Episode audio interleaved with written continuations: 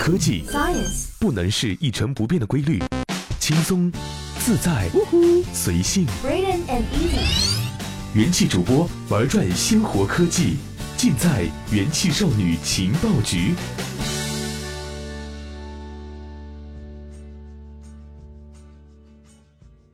这里是用智商和节操，用情商坚守美貌的正能量元气少女情报局，我是你们的怡宝。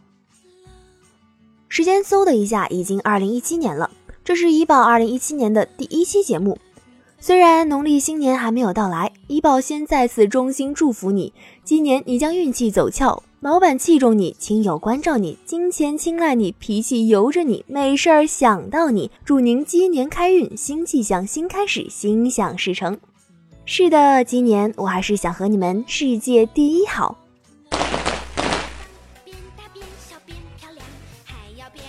科技越来越发达，你可以想象到，在不久的将来，一辆辆里面没有人的空车子，自己在路上开吗？虽然脑补场景蛮惊悚的，但不得不承认，细想一下，又觉得有那么丁点的有趣。如果真的实现了，没有驾照的朋友们有福了；有驾照的朋友们，来，我们一起把驾照撕了吧！无人机是一种越来越流行的玩具，种类也越来越多，比如能折叠的、自动巡航的，价格也是从高端到中低端一应俱全，选择很多。有的无人机还可以潜入海底发声呐，诱捕鱼类。前不久对于无人车的报道也是铺天盖地呀。而 Google 最近又给无人车技术上了一项新专利，咦，这是要搞事情呀？他设想了一个无人出租车的未来，即使没有司机，乘客也可以通过在手机上输入地点和目的地，打来一辆无人车。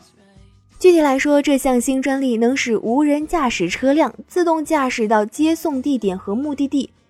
在 Google 专利的设想中，只要乘客输入了初始位置和目的地后，无人车就能够自动按照指示开往指定地点。但它并不只是机械的执行命令哦。当乘客设置的地点不适合接送时，比如在一些正在施工的路段、提供紧急服务的区域以及最高限速路段是不适合停车的。这种情况下，位置信息输入后，无人车里的中央调控系统将为车辆自动选择适合停车和接送的地点，避免车辆停在一些危险地段。Google 地图将为中央调控系统提供详细的地图信息，包括道路、建筑、海拔高度、消防栓标志、施工区域实时的交通状况等。这些信息原取自政府机构付费信息服务人力输入的数据，以及由无人车实时收集的信息。根据大量综合信息的判断，Google 地图能显示出哪些地点适合停车、接送，从而为车辆的中央调控系统提供数据参考。听起来是不是很有意思？此前呢，Google 还为无人驾驶技术申请过不少专利呢。其中最脑洞大开的是一个类似于神奇胶水的专利，它的目的是减小无人车撞人后的损伤。专利想到的办法是，撞击后就把人粘在车头上，降低因撞击产生的反作用力。呃，这个想法真的脑洞大开呀！在让无人车遵守交通规则上，Google 也做了不少的尝试。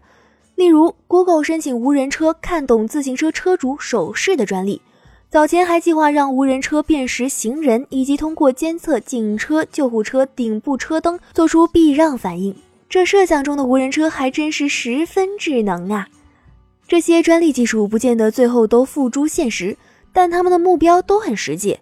为了让无人车有一天能大规模上路使用，并为乘客提供打车服务。去年年底，Google 无人车项目已经从母公司 Alphabet 独立出来，成立了无人车公司 Waymo。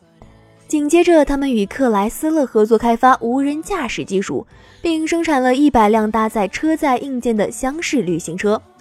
据报道，接下来无人车公司 Waymo 的确可能与克莱斯勒车长一起提供无人车打车服务，成为 Uber 的竞争对手，探索实现商业化的路径。听起来十分狂拽、酷炫掉炸天的新专利，希望能在不久的将来成功实现。